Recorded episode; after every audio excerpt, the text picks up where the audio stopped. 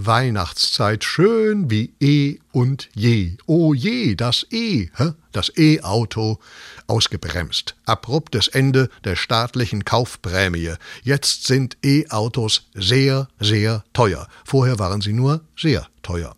Tipp, lieber nicht kaufen. Schenken lassen, schenken. Last Christmas Geschenke, äh, Last Minute Geschenke. Wir könnten uns Friedrich Merz schenken, huh? Hm? und seinen Satz, es gehöre zur deutschen Leitkultur, vor Weihnachten einen Weihnachtsbaum zu kaufen.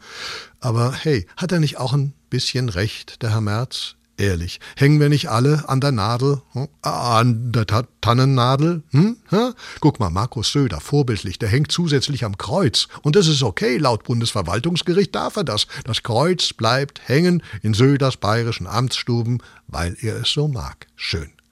Da ist das Aufatmen groß, überall, denn wir haben ja sonst keine Probleme. Große Freude in Stadt und Land, und fröhlich hupen die Bauern auf ihren Traktoren auf unseren Straßen auf auf, und aufhalten kann sie keine Ampel.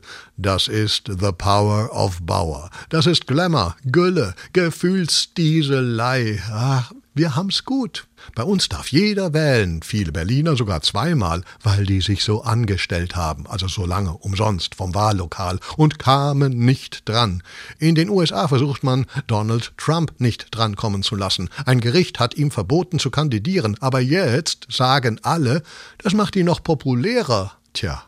Trump lebt genüsslich im Hier und Jetzt, beziehungsweise im Hier und Hetzt. Aber jetzt ist gut. Ich wünsche allen all the best, viel Freude, Ruhe, schönes Fest.